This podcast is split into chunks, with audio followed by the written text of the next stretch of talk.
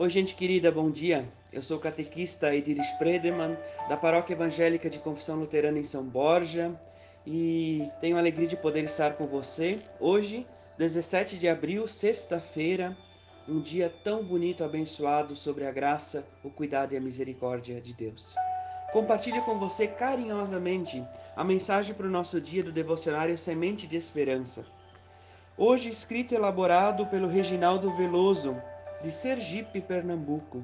Ele escolhe como lema bíblico a nos acompanhar ao longo do nosso dia do livro de Efésios, o capítulo 5, o versículo 2, que nos diz: Que a vida de vocês seja dominada pelo amor, assim como Cristo nos amou e deu a sua vida por nós, como uma oferta de perfume agradável, como um sacrifício que agrada a Deus. E assim nos traz também a reflexão, Reginaldo, que nos diz assim o seu texto a gente bem que poderia encontrar o sentido profundo dessa crença popular pela seguinte divagação: as mulheres, tomadas de um profundo sentimento de perda e saudade, foram apenas prantear a sua dor e pesar e embalsamar o corpo morto de Jesus.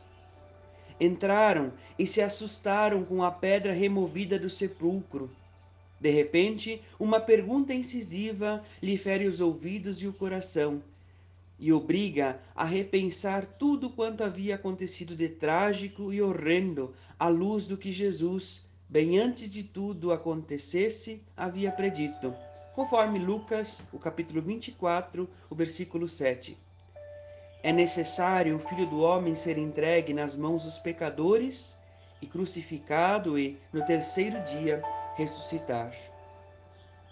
Como é possível que alguém que fez o bem, que tomou para si toda necessidade, todo sofrimento, toda dor humana, que se solidarizou com toda sorte de poderes e pobres, crianças, pessoas enfermas, discriminadas, marginalizadas, que denunciou injustiças e dominação, que incorporou a figura profética de servo solidário, tenha como destino a morte mais cruel e vergonhosa, a morte de cruz. Como isso é possível? Que você possa se sentir desafiado ao longo do dia a refletir sobre a provocação que o Reginaldo Veloso de Sergipe, Pernambuco, nos traz. Que Deus guarde o seu dia sobre o cuidado, sobre a bênção, sobre a misericórdia e seu infinito amor. Felizes as pessoas que têm fome e sede de fazer a vontade de Deus, porque eles e elas serão saciados.